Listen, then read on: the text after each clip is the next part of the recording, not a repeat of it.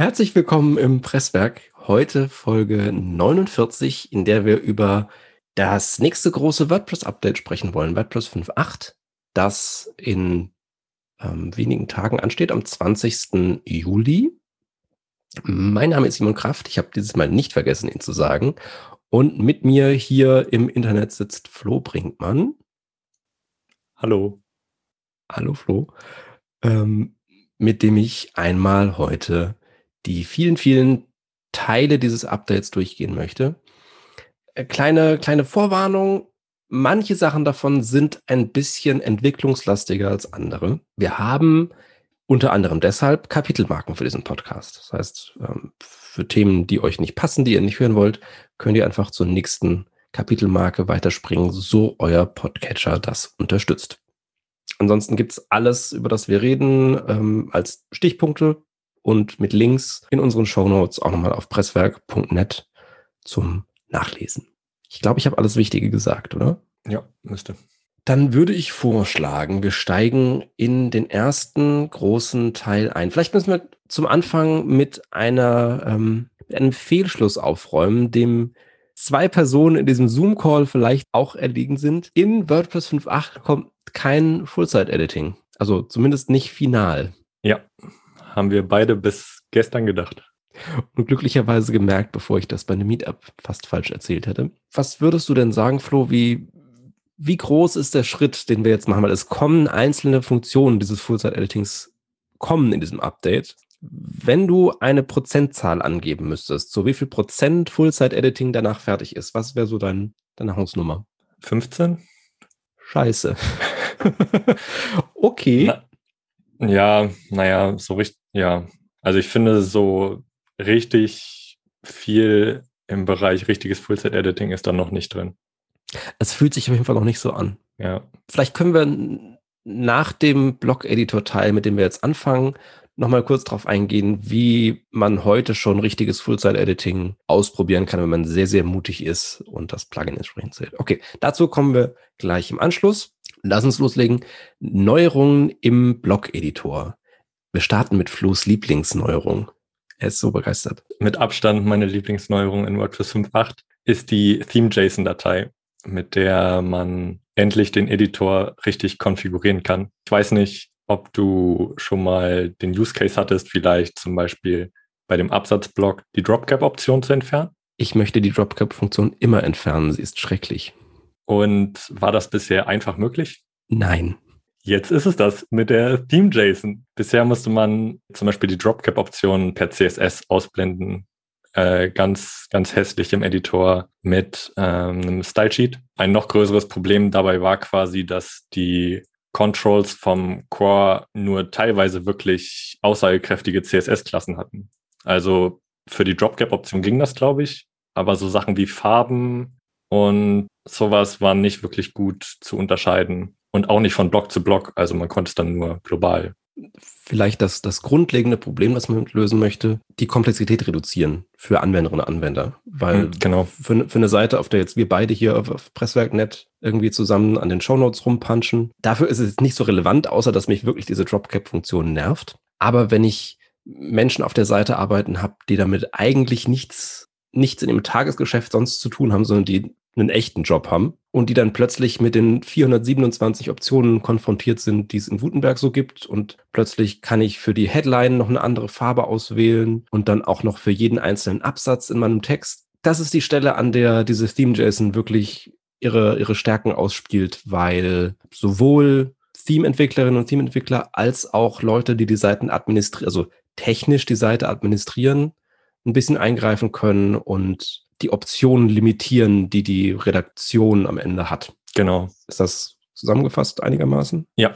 Und dabei auch nicht wirklich Code schreiben müssen. Also die JSON-Datei ist, ja, sieht erst nach Code aus, aber ist quasi eine Auszeichnungs, ja, Auszeichnungssprache oder halt eine Konfigurationsdatei, die ganz festen Regeln folgt, für die es eine Spezifizierung gibt und dann kann man da seine Konfiguration des Blog-Editors reinschreiben. Und das Coole ist, dass man nicht nur global Änderungen machen kann. Also man kann mit der Theme JSON zum Beispiel sagen, diese Dropcap-Option brauche ich nicht. Man kann aber auch sagen, für den und den Block hätte ich sie schon gerne. Gut, Dropcap ist da, glaube ich, ein schlechtes Beispiel, weil es das nur beim Absatzblock gibt. Aber sagen wir zum Beispiel eine Farbpalette.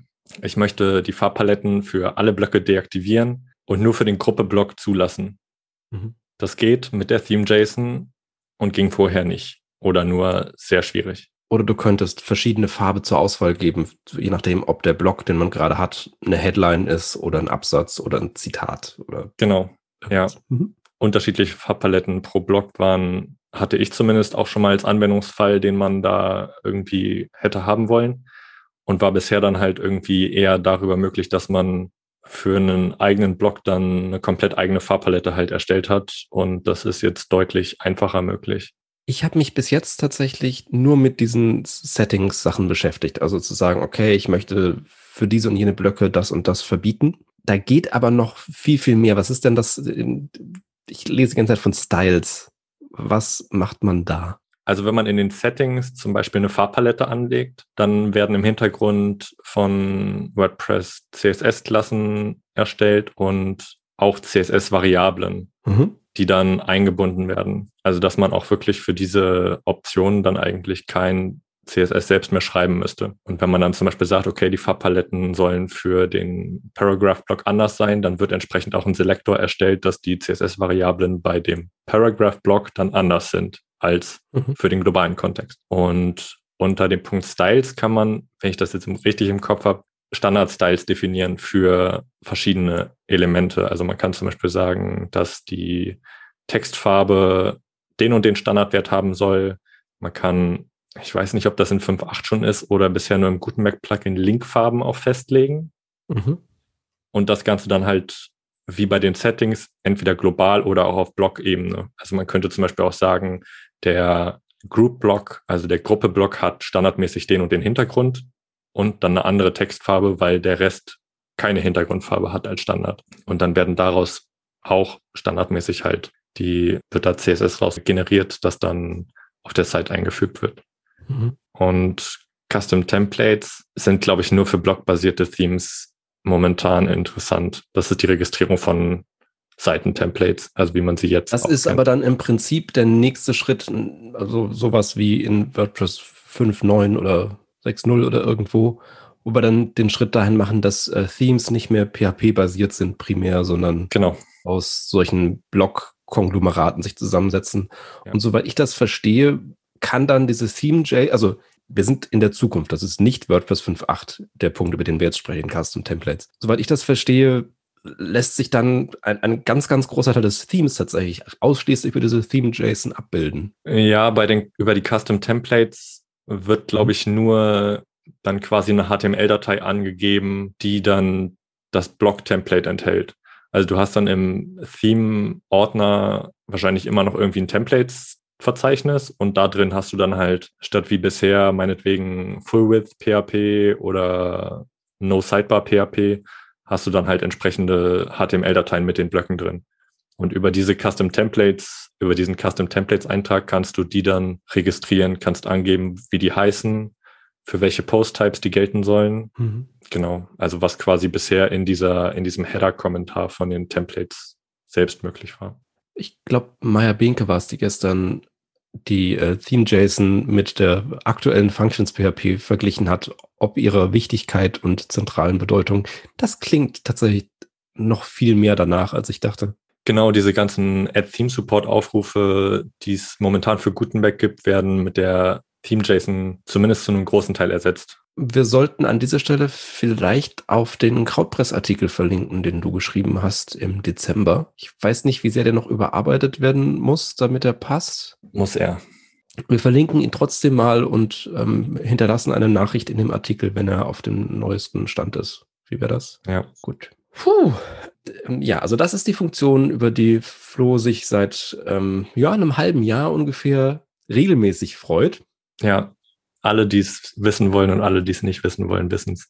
Äh, wichtig bei der, bei der Theme-JSON finde ich noch anzumerken, für ähm, bestehende Themes ist die erstmal nicht nötig. Das heißt, wer einfach nur irgendein fertiges äh, Theme nutzt, egal ob mit Gutenberg oder also egal ob mit dem Blog-Editor oder mit dem Classic-Editor, niemand ist erstmal gezwungen, diese Theme-JSON anzulegen. Und wer das machen möchte, ähm, findet unter anderem in dem Artikel, den, den wir verlinken, ähm, raus, wie das funktioniert. Gut, dann würde ich sagen, gehen wir zu dem, ich glaube, einzigen auf den ersten Blick sichtbaren Feature über, das im Rahmen dieses Full-Site-Editings jetzt kommt. Es sind blockbasierte Widgets. Ich weiß nicht, ob das der offizielle Name ist. Es ist der blockbasierte Widget-Editor. Mhm. Ja. Hm. ja, wir verwenden das einfach alles synonym. Sorry. Im Prinzip waren Widgets, also die Dinger, die in Seitenleisten oder im Footer einer Website angezeigt werden, in WordPress schon seit Jahren so ein bisschen eine Doppelung zu dem, was wir in Gutenberg-Blöcken hatten. Ne? Das waren auch Inhaltsblöcke, die irgendwie vordefiniert sind, die ich per Drag and Drop in der Regel verteilen und umsortieren kann. Und es war, glaube ich, seit der ersten Gutenberg-Version klar, dass die irgendwann zusammengeführt werden sollen. Es gab dann auch relativ bald Blöcke, die diese klassischen Core-Widgets funktional auch nochmal gedoppelt haben. Der RSS-Block fällt mir spontan ein und es gibt auch noch zwei, drei weitere, die mir latest, spontan einfallen. Latest Posts. Genau. Aber erst jetzt sind wir an der Stelle, dass tatsächlich das Interface, in dem man im WordPress Backend Widgets bearbeiten kann, auf einen Schlag ganz anders aussieht als vorher. Also wenn man angemeldet ist und die entsprechenden Rechte hat, unter Design Widgets landet man in diesem Widget-Editor. Und der sieht je nach Theme, das eingesetzt wird, jetzt so ein bisschen aus wie ein kleiner Ausschnitt der Seite. Also ich habe auf meiner Testseite 2021 laufen, das äh, Theme. Und dann habe ich dann einen farbigen Hintergrund und sehe die Widgets mehr oder weniger so, wie sie auf der Seite angezeigt werden. Ich kann da jetzt nicht nur die Widgets reinpacken, die bis jetzt schon drin sind, die bleiben auch erhalten, die gehen nicht kaputt, zumindest nicht die, die ich getestet habe, sondern ich kann auch alles, was ich ansonsten in Blöcken haben kann, ebenfalls in diese Seitenleiste oder Footer oder wo auch immer der Widget-Bereich angezeigt wird, ausgeben. Ich hatte gestern schon ein Problem, da auf ein richtig schlaues Beispiel zu kommen. Fällt dir eins ein? Naja, du hattest dann ja äh, gestern noch das Logo gesagt. Das Logo. Zum Beispiel.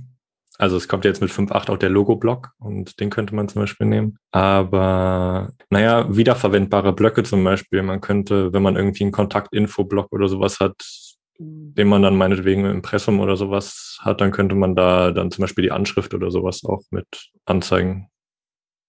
Also der Nutzen, der mir, der mir so spontan eingefallen war, ist, dass ähm, dass man gerade jetzt, wenn diese Blockvorlagen, Patterns ähm, mehr um sich greifen, man da relativ einfach auf kreative Vorbereitungen zurückgreifen kann, dass es, glaube ich, viel, viel schicker wird, sowas mit so einer Seitenleiste oder einem anderen Widget-Bereich anzustellen, tatsächlich mal einfach, weil man sich ein bisschen besser ausdrücken kann und einfacher mal Spalten da reinmachen oder irgendwelche komplexeren Sachen, die früher halt wirklich ein eigenes Widget gebraucht hätten und heute kannst du halt einfach die Blöcke nehmen, mit denen du es auf einer, auf einer statischen Seite auch zusammenklöppeln würdest.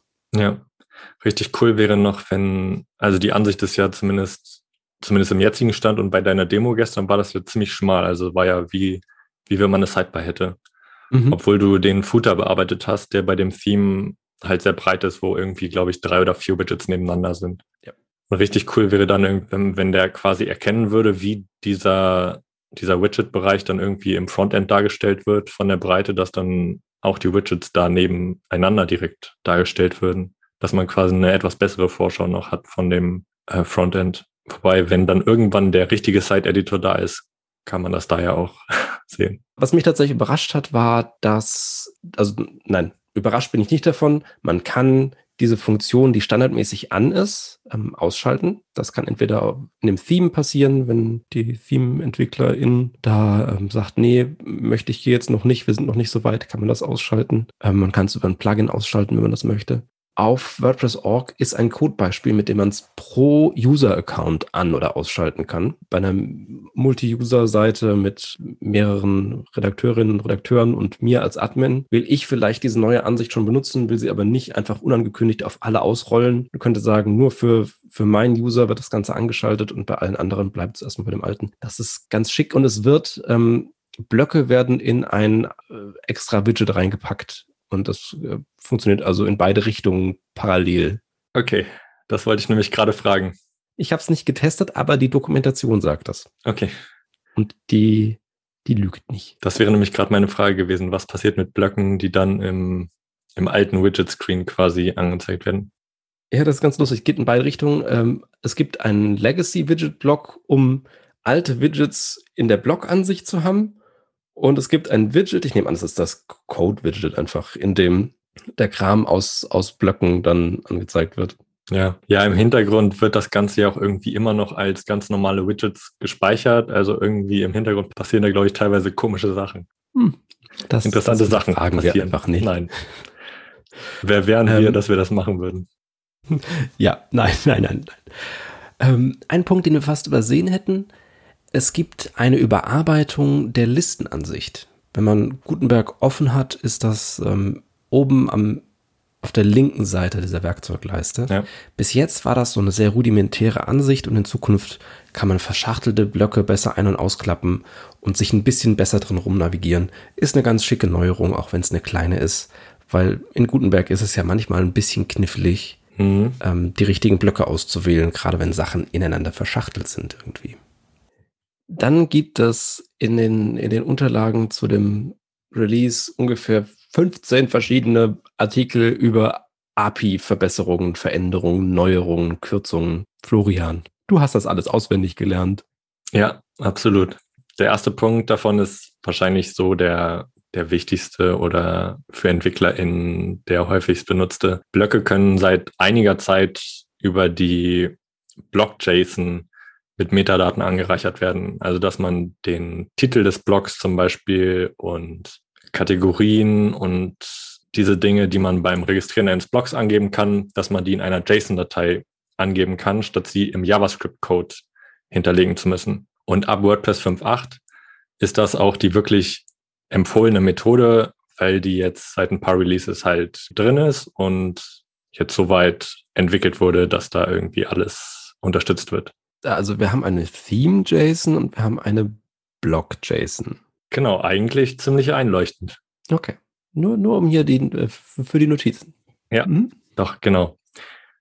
Und dann muss man, wenn man diese Block-JSON nutzt, dann gibt man quasi in der JavaScript-Datei wirklich nur noch die, die Bearbeitungsfunktion an, also was im Backend irgendwie angezeigt wird und wie es dann gespeichert wird. Nicht mehr die Metadaten, die halt vorher in dieser Register Block Type Funktion mit übergeben wurden. Meinst du, wir kriegen demnächst auch noch eine Plugin-JSON? Ja, ich hatte eben schon eine Widget-JSON über. ah, weil eigentlich klingt es tatsächlich ja sinnvoll, die Daten, so Metadaten strukturiert irgendwo hinzulegen. Genau, das stand auch mit dem Artikel. Der Vorteil von der Block-JSON ist dann halt auch, dass die dann aus unterschiedlichen Sprachen, also in unterschiedlichen Sprachen benutzt werden kann. Also in PHP, in JavaScript. Zum Beispiel die Register Block Type Funktion kann das, gibt es ja sowohl in PHP als auch in JavaScript und die können dann beide auf diese Block-JSON zugreifen. Das ist, glaube ich, so die eine neue halt Neuerung ist es ja jetzt nicht wirklich, weil es die schon ein bisschen gibt, aber es ist jetzt halt wirklich empfohlen, das für neue Blöcke zu nutzen. Und ich muss sagen, ich habe es bisher noch nicht benutzt. Deshalb muss ich mich da noch ein bisschen mit beschäftigen, äh, wie das ganz genau dann funktioniert. Aber werde ich ab jetzt mal drauf achten. Und Herzlich willkommen im Presswerk, dem Podcast mit den echten Profis. Ja, von Profis für Profis. Was haben wir denn für, für andere Änderungen an der Editor-API? Es gibt, weil wir jetzt mehrere Screens mit dem Editor haben. Der Widget-Screen hat ja jetzt quasi auch eine Editor-Instanz. Und da fiel dann auf, okay, es gibt ein paar PHP-Filter, die sich über diesen Kontext nicht im Klaren sind. Also wo man nicht weiß, in welchem Kontext die ausgeführt werden. Mhm. Und deshalb werden die jetzt als veraltet markiert. Und jetzt gibt's neue, die mit Kontext arbeiten. Und das ist zum Beispiel der Filter, um die erlaubten Blöcke zu filtern oder um die Blockkategorien zu filtern.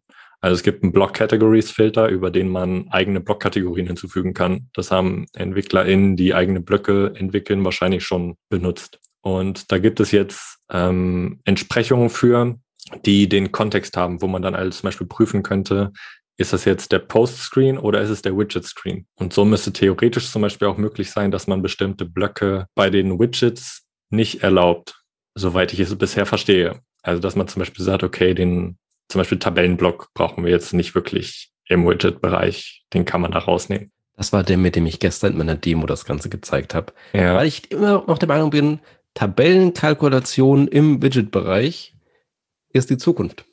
Gutenberg wird das nächste Excel. Das ist nur noch. Ist es schon. nur noch ein paar Schritte. Dann gibt es eine sehr nette neue Funktion. Das sind Vorschläge von Blogvorlagen basierend auf dem genutzten Blog. Momentan wird das im Core dann in 5.8 zum Beispiel von dem Query-Block benutzt. Der heißt im Deutschen Ab Abfrage-Loop-Block, glaube ich. Und dann werden einem, wenn man diesen Block einfügt, unterschiedliche Patterns, also unterschiedliche Blockvorlagen in einem Slider angezeigt. Dass man dann zum Beispiel bei dem Query-Block mit unterschiedlichen Layouts für die Query anfangen kann, ohne die dann wirklich jedes Mal neu bauen zu müssen und mit unterschiedlichen Einstellungen. Das ist, glaube ich, eine experimentelle Funktion. Ich weiß nicht genau, ob man die für seine eigenen Blöcke dann auch einfach nutzen kann. Im selben Bereich gibt es jetzt die Möglichkeit, dass Blöcke in Patterns transformiert werden können. Also es gibt bisher ja schon die Möglichkeit, dass man Blöcke in unterschiedliche Blöcke umwandeln kann. Also irgendwie Absatz zur Liste, zu Zitat. Zu Heading, genau. Und jetzt gibt es zum Beispiel die Möglichkeit, wenn man einen Quote-Block hat, dass man den dann in eine Blockvorlage transformiert, die irgendwas mit dem Code-Block macht. Also zum Beispiel ein Bild darüber anzeigt und dass man dann zum Beispiel irgendwie so ein Testimonial quasi hat mit Bild und Zitat und dann wird der Inhalt von dem Quote-Block halt direkt in diese Vorlage übernommen. Moment, ganz kurze Verständnisfrage. Auf der Website sind, also weiß nicht, ob das im Core oder vom Theme oder Plugin sind verschiedene Vorschläge vorbereitet, die also sowas sagen wie, ich habe einen Zitatblock, über dem ist oben drüber eine Bildergalerie mit Fotos der zitierten Person, keine Ahnung. Ich füge einen Zitatblock ein und dann sagt mir Gutenberg so, hm, du könntest das umwandeln in einen Zitatblock mit Bildergalerie. Genau, das, da war, glaube ich, ein kurzes Video in dem Beitrag. Wir verlinken das auch in den Show Notes. Das kommt bei demselben Interface, wo du sagen könntest, ich möchte es in einen anderen Block umwandeln. Mhm. Und dann gibt es quasi noch den Eintrag Vorlagen. Und da werden dann die Vorlagen angezeigt, die dafür aber, glaube ich, richtig registriert werden müssen.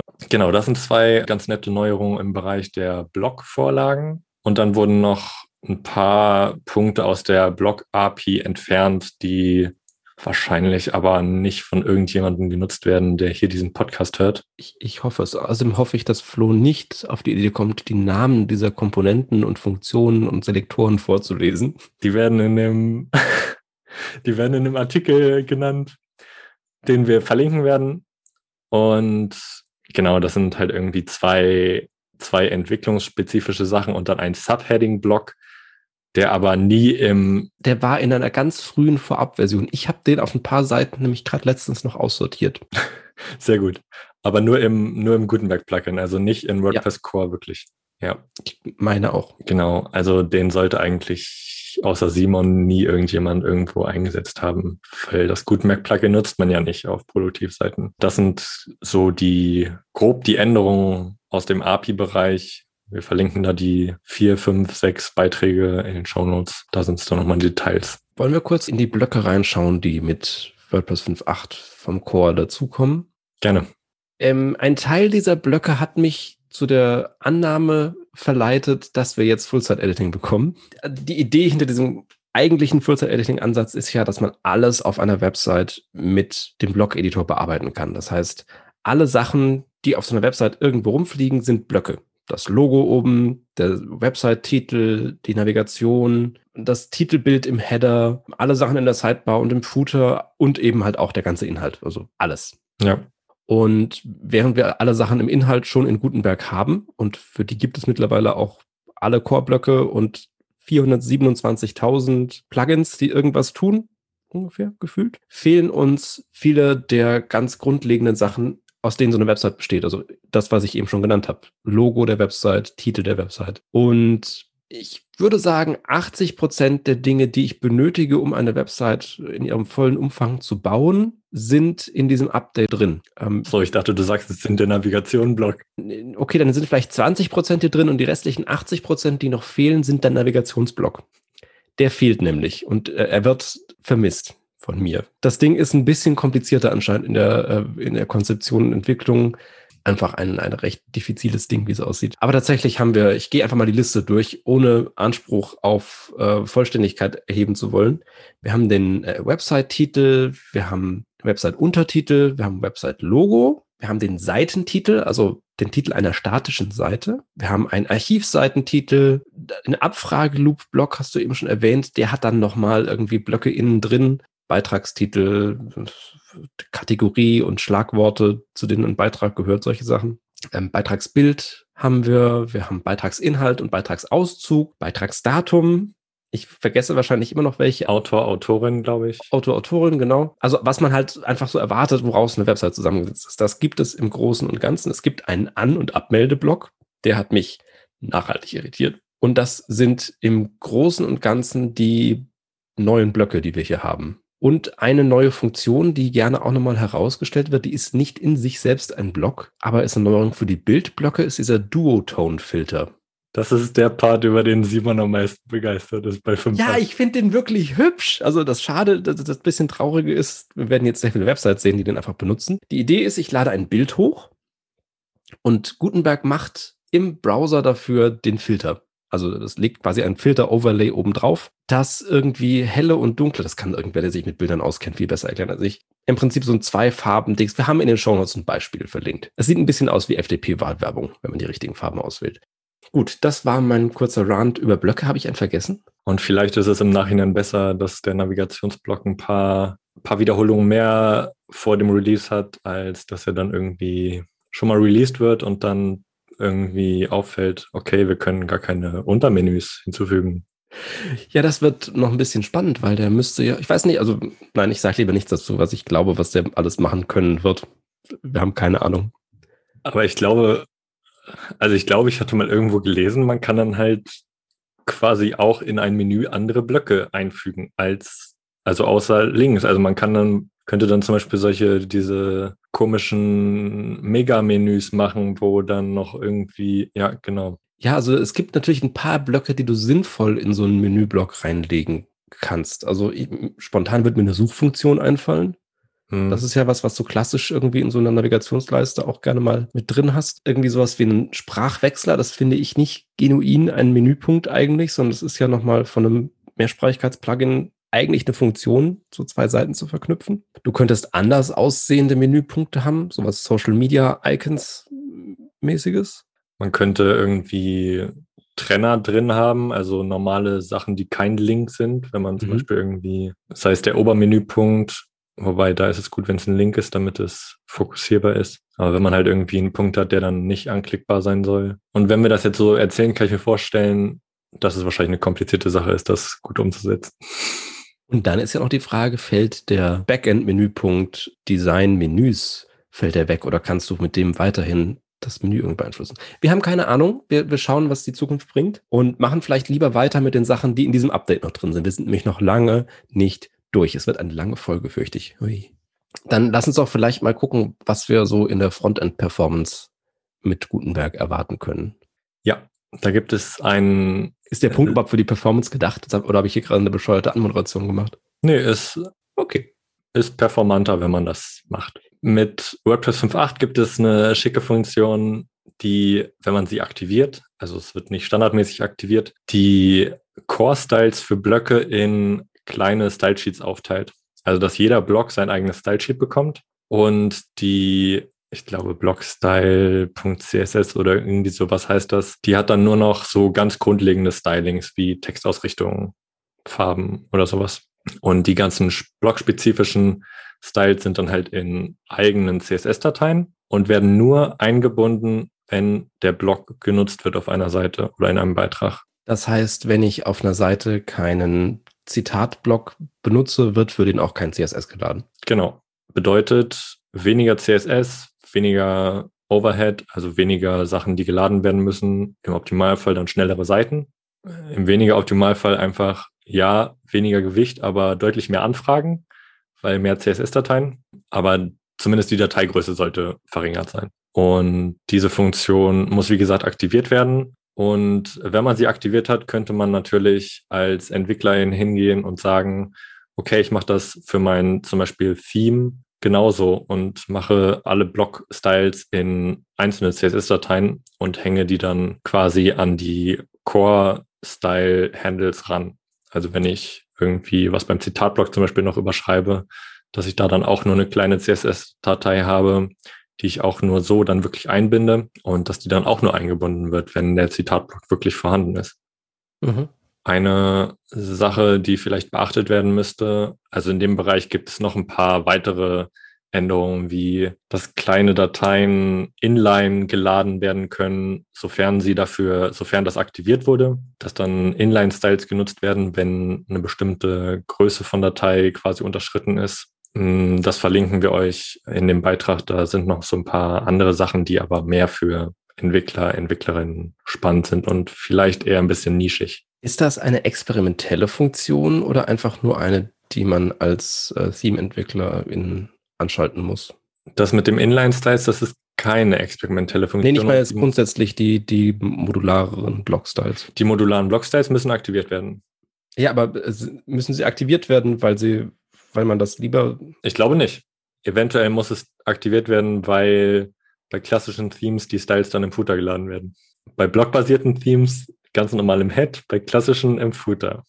Weil bei blockbasierten Themes quasi früher klar ist, welche Blöcke auf einer Seite genutzt werden. Und bei klassischen Themes ist das nicht so früh klar. Deshalb werden die dann im Footer geladen. Soweit eigentlich zu den Block-Styles. Um die Geschichte mit dem Blog-Editor-Änderungen abzuschließen, darf ich haareraufenderweise noch den letzten Teil er erzählen. Es gibt nämlich einen sogenannten Template-Editor. Und nach reiflicher Überlegung erschließt er sich mir überhaupt nicht. Mir auch nicht. Ja, und das ist nicht hilfreich. Tatsächlich ist das so ein bisschen die kleine Schwester des Full-Site-Editings. Wir hatten vorher, ich glaube, der beste Vergleich zu dem, was diese Templates hier meinen, sind klassische Seiten-Templates, die wir so hatten. In, also schon seit, ich weiß gar nicht genau, wann das kam, seit mehreren Jahren auf jeden Fall schon, dass ich sagen konnte, okay, ich habe hier eine statische Seite in WordPress und ich möchte für die das Template Full Width benutzen, und für alle anderen statischen Seiten auf meiner Seite benutze ich das Template, also das Standard-Template, das dann eine Sidebar hat, zum Beispiel. Was Vergleichbares lässt sich mit diesem Template-Editor bauen, der mir nämlich erlaubt, ähm, für meinen Beitrag oder meine Seite oder wahrscheinlich auch meinen Custom Post Type, das habe ich nicht getestet, aber es müsste da genauso funktionieren, ein Template anzulegen und zu bearbeiten auf Blockbasis. In meinem Test-Setup ist es mir nicht gelungen, da ein funktionierendes Template mitzubauen. Und ich, es kann sein, dass ich einfach nur zu doof bin. Sachdienliche Hinweise nehmen wir gerne in den Kommentaren auf presswerk.net entgegen. Aber tatsächlich bin ich mir nicht so ganz sicher, was ich damit anfangen soll. Wir haben das gestern in größerer Runde diskutiert und die Idee, die so aufkam, war, dass man damit zum Beispiel eine Landingpage bauen könnte. Weil tatsächlich, also wenn ich nur das Seitentemplate für den Content-Bereich und keine Ahnung bearbeiten würde damit, könnte ich da schicke Sachen mitmachen. Da fällt mir einiges ein. Was ich aber mache mit diesem Template ist, ich bearbeite die komplette Seite von vom oberen Rand meines Fensters bis zum unteren Rand. Was die Hörerinnen und Hörer jetzt nicht sehen können, Simon hat währenddessen das, ich habe ja, das pantomimisch dargestellt. Schön, das obere Zoom-Fenster, Zoom-Bereich bei mir. Vielleicht machen, wir ein, vielleicht machen wir ein Gift raus für die, ähm, für die Shownotes. Und was eben in diesem Bereich auch drin ist, ist der Seitenheader meiner Website. Ohne Navigationsblock.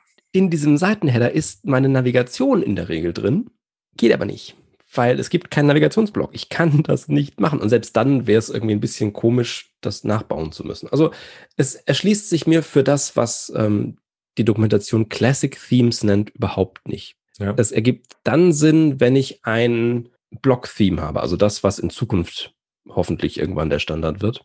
Aber in dem Kontext verstehe ich auch nicht, warum dieser Editor dann jetzt schon hier drin ist, weil um diese Block-Themes benutzen zu können, muss ich das Gutenberg-Plugin installieren mit den experimentellen Funktionen. I don't get it. Ja, äh, da kann ich dir auch nicht groß weiterhelfen. Vielen Dank, Florian. Gerne.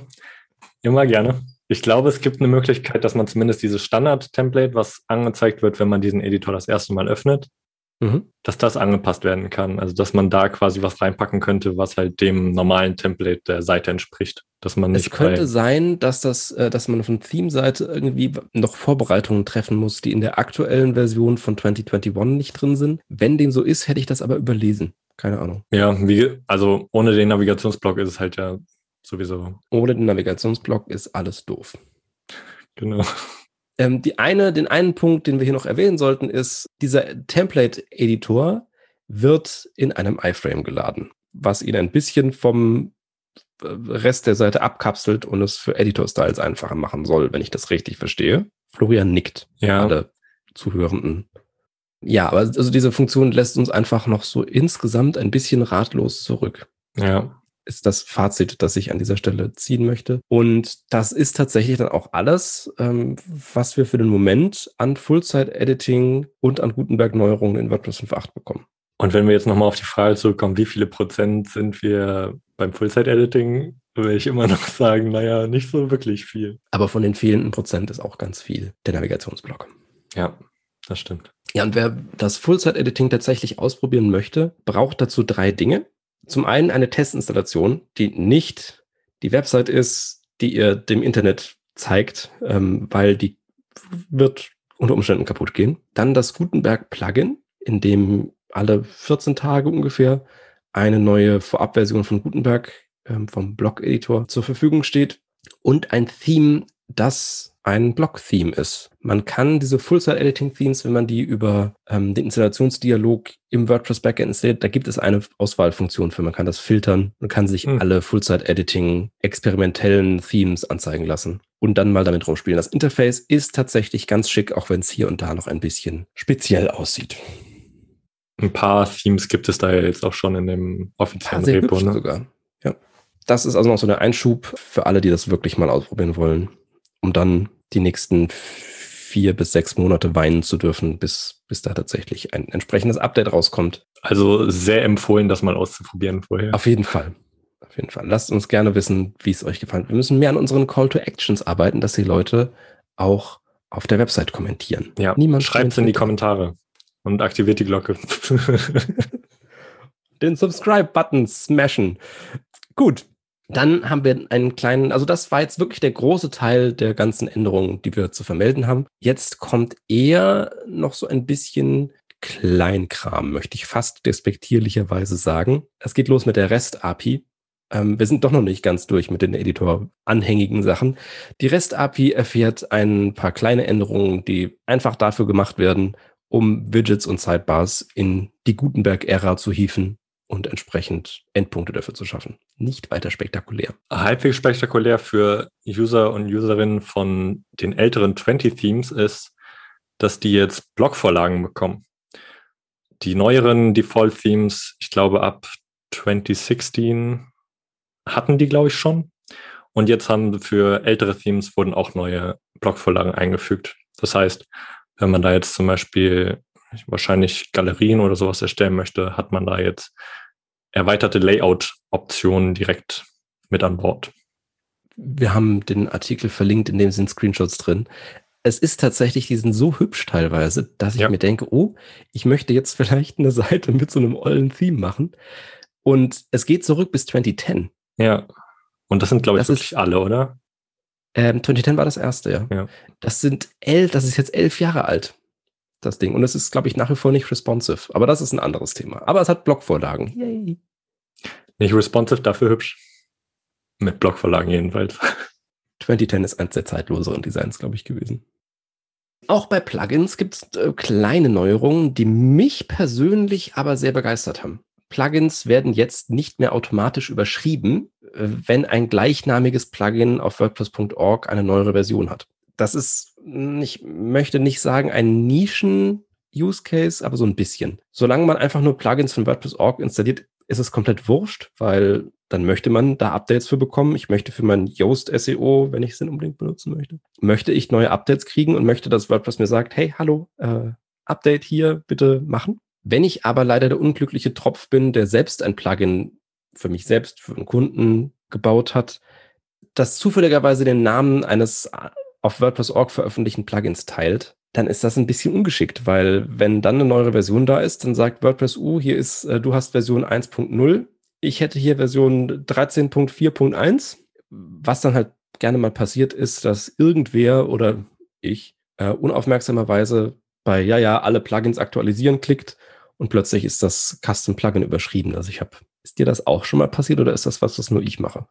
Ich glaube, mir selbst ist es noch nicht passiert. Nee, aber Passi ähm, funktioniert das standardmäßig jetzt oder muss man da irgendwas machen als Plugin-Hersteller, Herstellerin? Es gibt einen neuen ähm, Wert für den Plugin-Header. Plugin URI heißt das Ding und da kann ein, ein Link oder der Slug angegeben werden. Also man kann sagen, hier diese, dieses Plugin holt sich sein Update nicht von WordPress.org slash Mhm. Plugins slash WordPress SEO, sondern von meine kleine Pluginfarm.de slash irgendwas.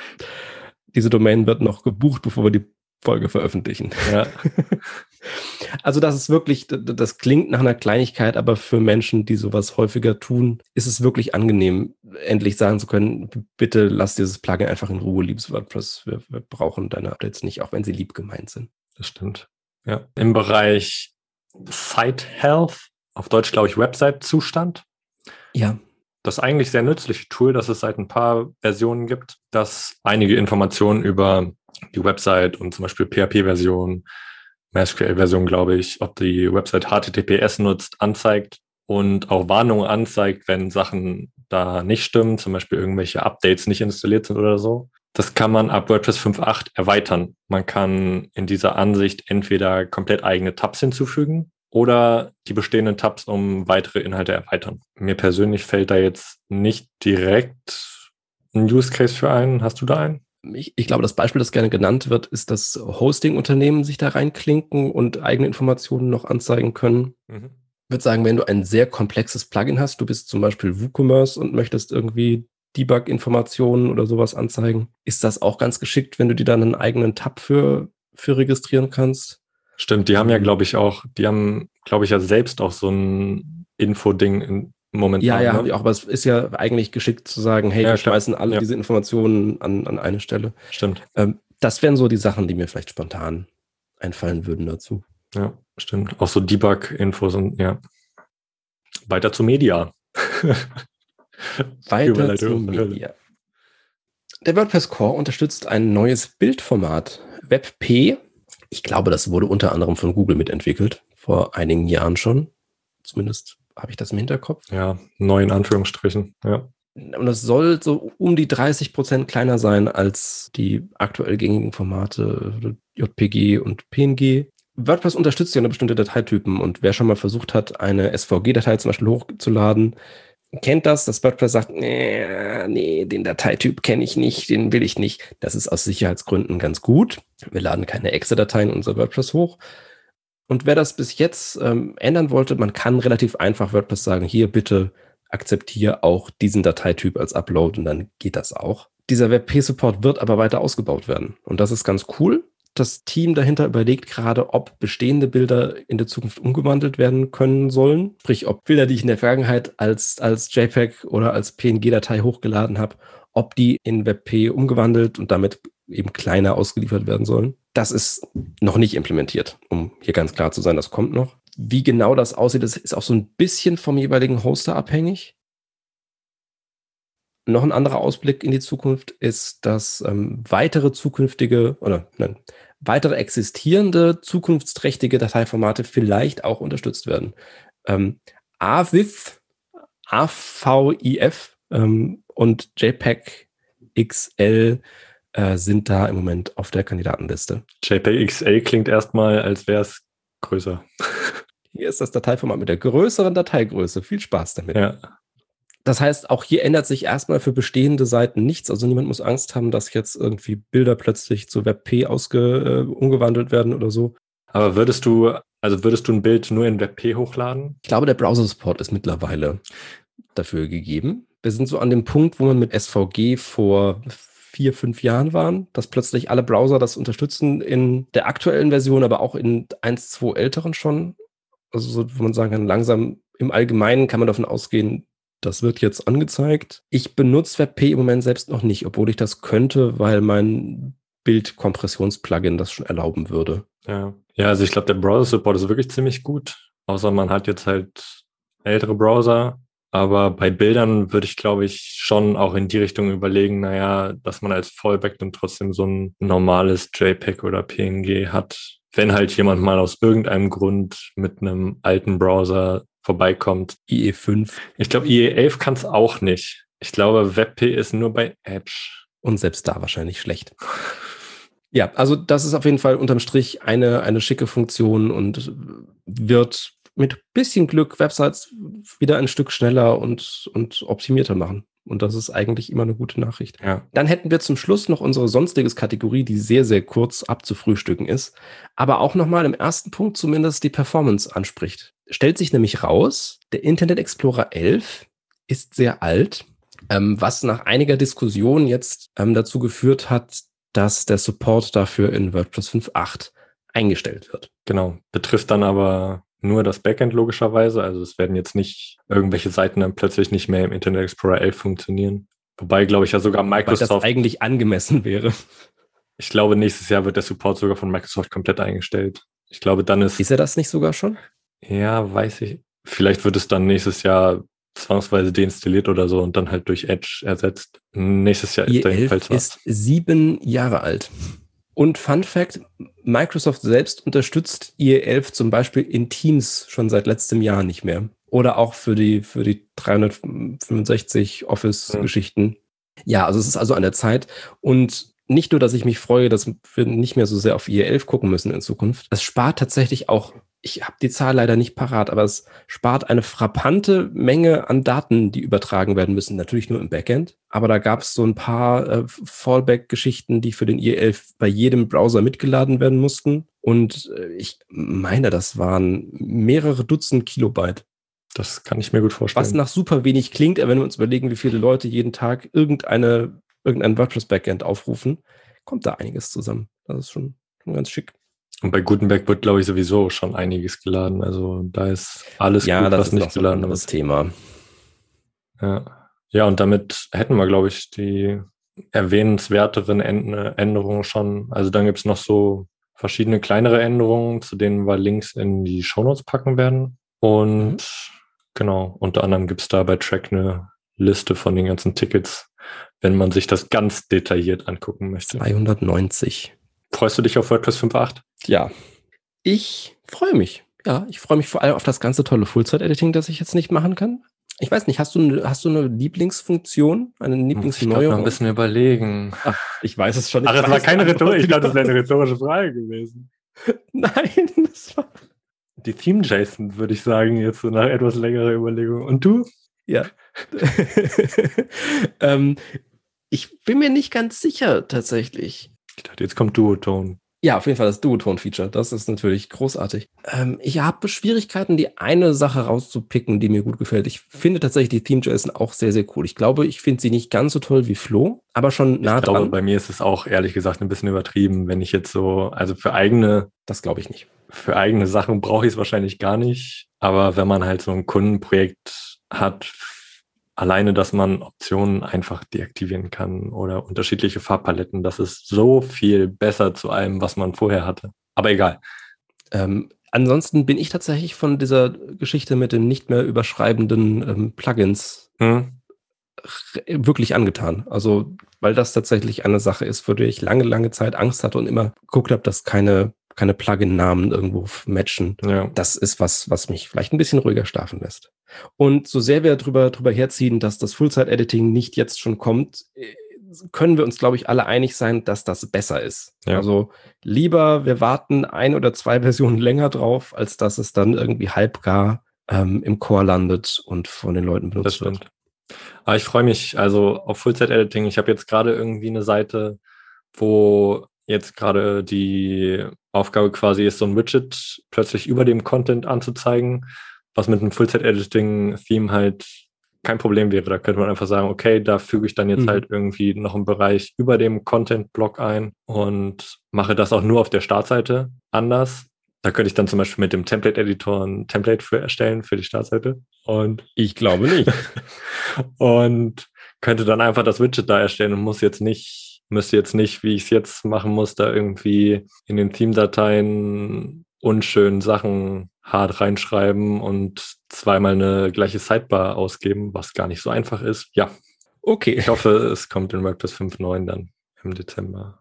Ja, das wäre tatsächlich cool. So, das war ein relativ technisches Thema heute.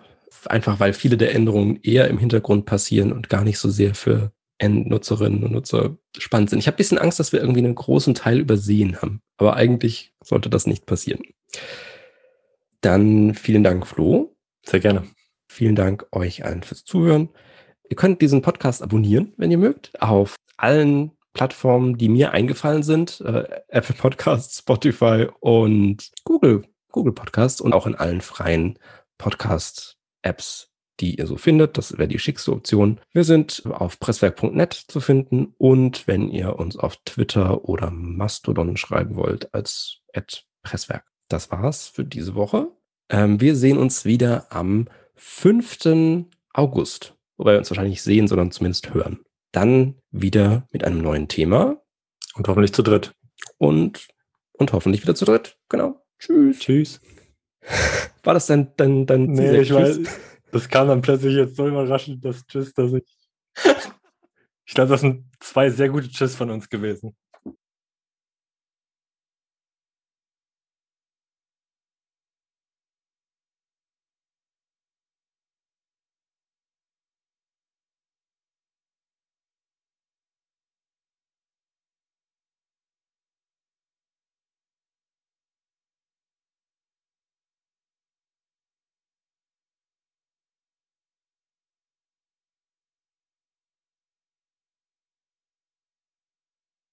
Und mit mir dabei ist heute Flo Brinkmann. Hallihallo. Hi. ich hätte auch mit dem M anfangen können, aber ich dachte, ich einfach mal. Oh, shit, Hi, Simon. komplett raus. Wie, was soll ich sagen, dass es Hallo. Hallo. Ich fange ähm, ich fang mit, fang mit Zizek und äh, Zizek Tschüss ja. Tschüss. Nee, nee, oder das Zizek Drosten Hallo. Äh, so ein super Hallo. kurzes. Ja.